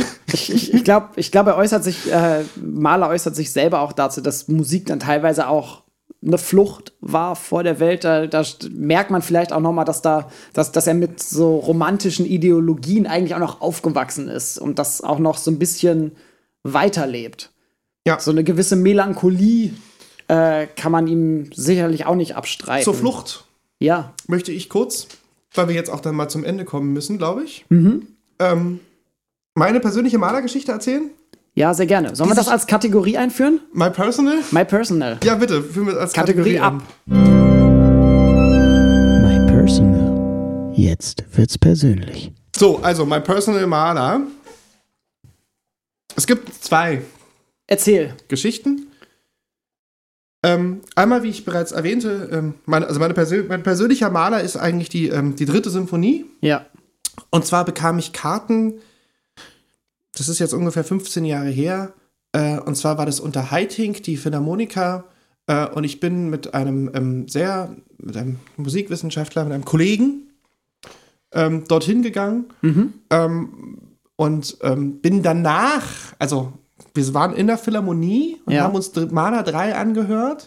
Und ich bin quasi direkt im Anschluss danach äh, mit, meiner, äh, mit meiner großen Liebe ähm, damals, ähm, ähm, meiner großen, ähm, ja, äh, unerfüllten Liebe, Ja. ähm, in, ähm, in, die, in die Spätvorstellung von Der Untergang äh, äh, gegangen. Ah, okay, jetzt kann man sich ausrechnen, in welchem Jahr das war. ähm, ähm, und das war natürlich, also ich war quasi ja völlig, völlig überfüllt äh, mit- durch, durch die Sinfonie durch, schon. durch, durch die und, und, und, und dann guckt man sich gerne einen leichten und Film über Adolf Hitler an. diesen, diesen Eichinger-Schrott an. Äh, äh, jedenfalls, naja, und dann auch noch mit meiner unerf- unerfüllten Liebe. Also es ist also quasi, also, also Maler hätte es nicht besser malen im wahrsten Sinne des Wortes Ja. können, ähm, ähm, wo wir auch über seine spätromantischen Ausflüge äh, gesprochen haben. Und diese Box-Scene, Ja, Bernstein. Bernstein. The Complete Symphonies and Orchestral Songs. Ich hatte mal einen längeren Krankenhausaufenthalt. Ja, Das ist ungefähr zehn Jahre her. Ja. so alt bist du doch noch gar nicht, Daniel. Aber, aber als ich diesen längeren Krankenhausaufenthalt hatte, war das zehn Jahre her ungefähr. Und ähm, meine damalige Frau, beziehungsweise meine damalige Freundin und jetzt Frau, Ja. ähm, war, ich, ich war so, dass ich halt, ähm, mir ging es auch nicht gut, muss man dazu sagen. Ich war jetzt Ja. nicht aus Spaß im Krankenhaus. Ja. Äh, und äh, und äh, wie gesagt, meine Frau meinte, ob sie mir denn irgendetwas Gutes tun könnte. Und So. du hast gesagt, ja, Und ich habe Maler. gesagt, wenn du mir was Gutes tun willst, Schatz, bring mir die, kaufe mir die Bernstein Maler Complete Song, äh, Complete Symphonies and Orchestral Songs. Echt, das hast du gesagt. Bei 2001, Schleichwerbung. Genau. Und ähm, dann kam sie, ähm, als ich den, den zweiten Tag im Krankenhaus war, mit dieser Box an. Und mein Krankenhausaufenthalt bestand, war ungefähr so eine, ein bisschen länger als eine Woche da, musste ich im Krankenhaus bleiben, ähm, bestand im Zweifel eigentlich darin, dass ich mit Kopfhörern Maler gehört habe. Schön, aber das, das So. erfüllt doch auch dann ein wenig. Richtig. Und es erfüllte so, und dass ich halt wirklich so ähm, auch, ähm, ich erinnere mich an, an, an auch wieder Maler 3, äh, das sind so die Erinnerungen, die ich habe, dass ich halt wirklich dieses Posthorn-Solo hörte, Maler 3, und halt völlig innig in meiner Welt gefangen war und so ein Krankenhaus ist ja gerade am Vormittag auch ein bisschen hektisch, weißt du, dann kommt dann irgendwie dann, Ja. dann die Putzfrau Ja, ja, rein und klar. dann kommt da die Visite und dann kommt die Also Krankenschwester und Krankenhausalltag und dann und kommt da- dann irgendwie der, irgendwie alle fünf Minuten geht die Tür auf und irgendjemand will was von dir. Herr Siebert, wie geht's Ihnen jetzt? Genau. Äh, und ich dachte, ich saß halt versunken mit meinen Kopfhörern da und dachte mir, wenn jetzt hier diese blöde Krankenschwester reinkommt, während des Posthorn-Solos, so, dann bin ich stinksauer. So, also Zu müssen, Recht. müssen halt auch gedacht haben, dass ich halt ein bisschen freaky war, dass ich da halt irgendwie mit meinen Du, Kopfhörern. du hättest so ein Schild aufhängen müssen, so, so vorne, wie an Genau. so Studios, wie, wie an so Radiostudios. Aufnahme. Ah, Aufnahme. Genau. So, dann leucht, Ähm, leuchtet das Rot, bitte nicht reinkommen. Und ich bin auch so, dass ich diese, diese, diese, die ich jetzt Scene vermachen werde, äh, er wollte sich die ausleihen, ähm, dass ich auch äh, bei Maler 3 gerade am Ende, also gerade diese Bernstein-Aufnahme ist sehr, sehr, sehr Hollywood-Sound so, ne? Also er macht das halt schon so, er macht das auch gut, Bernstein. Also anders als Boulez, wo es auch eine Gesamtaufnahme gibt von Maler. Er hat auch Maler komplett eingespielt. Ähm, Finde ich, die Bernstein-Aufnahme ist halt amerikanisch so, um ein Vorurteil Ja. zu bedienen.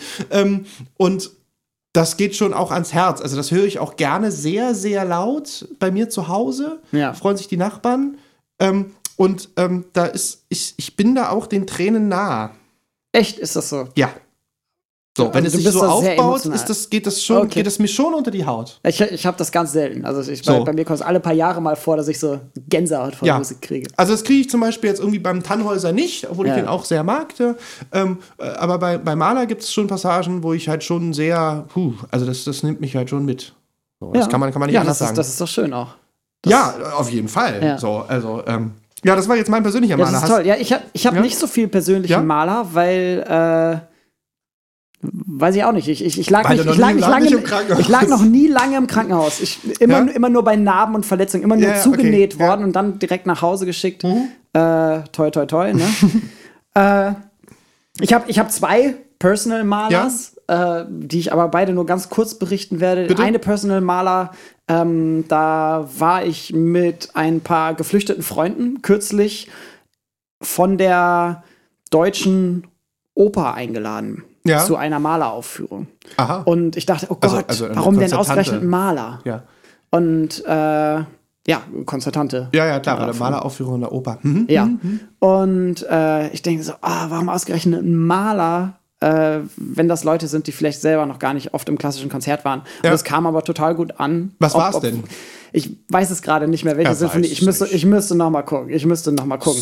Ich bin selber nach Feierabend dahin geeilt, habe mich da reingesetzt, habe gedacht, okay, ich, ich freue mich Äh. Drauf. Aber ich habe mich nicht informiert. Ich habe mich nicht informiert. Ja, ja. Und ich war danach auch ziemlich platt eigentlich, Ja. weil es halt auch zwei Stunden sitzen war. Ja, ja. Und äh, Das kann halt schon lang sein. Aber, das, aber, aber, das kann lang sein. Aber, aber war sehr schön. Ich war, ich war sehr froh, dass das so gut ankam. Mhm. Äh, vielleicht auch, so wie du gesagt hast, so, ne, hört man es durch, da hat man eigentlich alles, was so Ja. klassische Musik zu bieten hat, äh, einmal gehört. Dann kann man also Ja, also ich mag ich ja- das eher oder das eher. Einige Leute sagen, es ist advanced und die anderen wiederum, ähm, ich finde ja, dass es einfach auch sehr allumfassend ist. Also ich Ja. finde, das kann man auch durchaus als Einstieg, äh, wenn man jetzt sich für, für klassische Musik, wie es ja immer so im, im Volksmund heißt, interessiert, kann man das, kann man das schon als Ja. Einstieg nehmen. Also ich meine, es ist auf jeden Ja. Fall zugänglicher als jetzt irgendwie eine Bruckner-Symphonie. Ja, Sag oder, ich oder, jetzt. Oder So.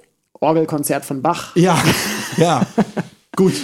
Und hast du noch was? Äh, oder? ja, ich, ich habe noch was. Ja? Äh, das ist aber eher etwas Lustiges. Ja? Äh, und zwar, es es gibt so eine schöne Homepage, composersdoingnormalshit.com. oh ja, Und interessant. dort, dort findet man Bilder von KomponistInnen bei alltäglichen Sachen. Okay. So, ne, da ist dann John Williams mit seinem äh, Thanksgiving Turkey zu sehen und solche Sachen. Keine Ahnung. Irgendwer, Richard Wagner beim Friseur. Ja. Und äh, da gibt es ein schönes Bild von Gustav Mahler, wie er einen Polizisten nach dem Weg irgendwohin fragt. Und man sieht Gustav Mahler halt so, vielleicht in der Wiener Innenstadt oder so. Ja, sehr nicht, gut, wo sehr gut, ist. sehr gut. Äh, wie er so ein bisschen planlos da rumläuft und der Polizist ihm so etwas erklärt. Also es das ist mein, sozusagen- es ist mein, sozusagen, mein äh, Personal Maler. Eine, eine Celebrity-Seite, ja. Eine Also Celebrity-Seite. quasi Gala, Gala für, äh, für, Für- äh, für, für- Composers. Genau, fand ich, fand ich aber ein super Konzept. Finde ich Ja, super. Bin ich, ich kürzlich erst drüber gestolpert. Sehr lustige Sachen. Ja, wunderbar. Gibt es noch was zu sagen? Ich würde sagen, wir haben ziemlich viel erzählt. Äh, wir, haben, wir haben viel erzählt. Ach so, doch, auf eine Sache möchte Ja. ich dann doch. Also, wir schließen die Kategorie, ne? Ja, ja, Kategorie geschlossen. Auf eine Sache möchte ich noch eingehen, äh, die dann vielleicht auch noch mal etwas sehr Schönes ist. Wir haben ein, ein neben Fotos Ja. von Maler haben wir auch ein relativ direktes Zeugnis davon, wie er Klavier gespielt hat. Und zwar, äh, du hast es bei dem Wikipedia-Artikel, glaube ich, kurz angeschnitten oder vielleicht nur, als wir uns vorhin besprochen haben vor der Aufzeichnung. Er hat äh, für das äh, Welte Mignon, Ja. oder spricht man es französisch Mignon? aus? Ich glaube, man sagt Welt Mignon.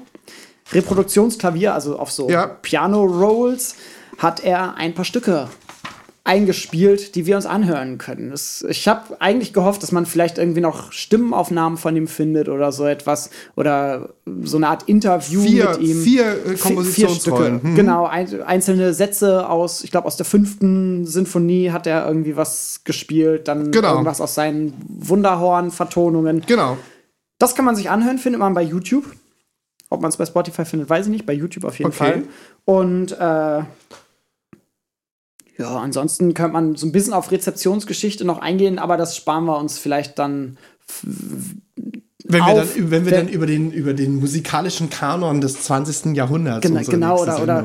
Re Rezeptionsgeschichte äh, der, Der der, Postmoderne. der, der Postmoderne. Ja. Wobei natürlich, also das ist auch ganz interessant, also unser Malerbild Anno 2018 ist schon auch von diesen 60er Jahren geprägt, ne? Und das ist halt auch Ja. ganz interessant, dass halt auch gerade Bernstein, Boulez, also Hollywood auch in der Zeit halt sehr viel mit sich mit Maler beschäftigt hat. Also das Ja. ist das ist schon auch, also ich meine, da, wir können gerne mal über die 60er und über die 70er Jahre im Allgemeinen reden. Ist natürlich auch eine Zeit, wo, wo die Empathie wieder ja, Hochkonjunktur Mhm. hatte.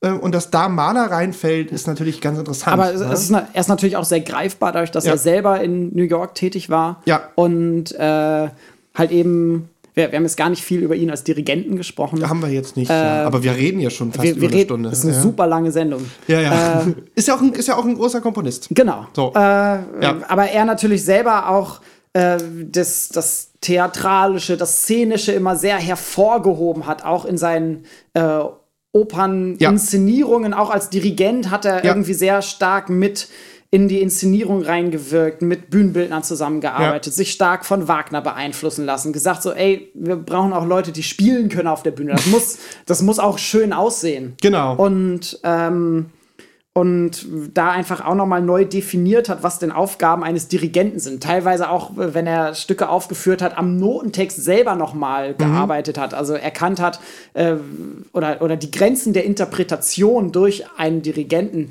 enorm ausgeweitet hat. Ich möchte äh, kurz, äh, darf ich dich unterbrechen? Ja, sehr gerne. Äh, und ähm, zum, zum Ende kommen, da fällt mir nämlich auch eine, eine tolle My Personal Maler, eine schöne Anekdote noch ein, wo wir jetzt Als, zum als, Ende als du kommen. Maler mal dirigiert Äh, hast. nein, es war so, dass wir mit dem, äh, ich habe regelmäßig ähm, früher ja musiziert in Ja. einem halbprofessionellen Orchester und dort hatten wir ähm, ab und zu ähm, Probe an der Deutschen Oper Ja. im Orchesterprobensaal. Ja. Äh, haben wir geprobt. Oder wir, äh, es wurde uns ähm, erlaubt, Erlaubt. dort zu proben. Ja. Ähm, und manchmal kamen wir dort an und es lagen noch Noten von den, Profis von den Profimusikern auf den, Ja. auf den Pulten. Äh, unter anderem lag da mal eine Malersymphonie. Ja. Und ähm, Mahler war dafür bekannt, dass er vor allem seine Tempi-Angaben immer sehr genau geschrieben hat Ja. in den Noten. Ja. Also da steht dann langsam, aber nicht zu langsam oder gemäßigten Schrittes, nicht zu hastig. Und zwar in einem relativ kurzen Zeitabständen hat er immer relativ viele Viel Tempi-Angaben ja. ähm, in die Noten geschrieben. Und ähm, auf der letzten Seite hat, wie gesagt, wir reden von anderthalb Stunden, hat äh, der ähm, Musiker, ähm, an dessen Pult ich dann auch sitzen durfte, in seine Noten geschrieben, auf der letzten Seite als Tempi-Angabe langsam dem Feierabend nähernd. so. Das ist doch schön. Damit Ja. machen wir Feierabend, nehmen das als Schlusswort. Äh, Sehr gerne. Vielen Dank fürs Zuhören. Daniel, vielen Dank. Das war, ich bin überrascht, eine, eine super ergiebige Sendung. Ich könnte Ewigkeiten noch weiterreden. Ja, Das kannst mal sehen. Hätte ich nicht gedacht. Nee, das nächste Mal reden wir über was anderes. Genau. Nächstes Mal über was anderes. Wir wünschen noch einen schönen Tag, einen schönen Abend oder wo auch immer ihr uns hört. Und bis bald. Tschüss.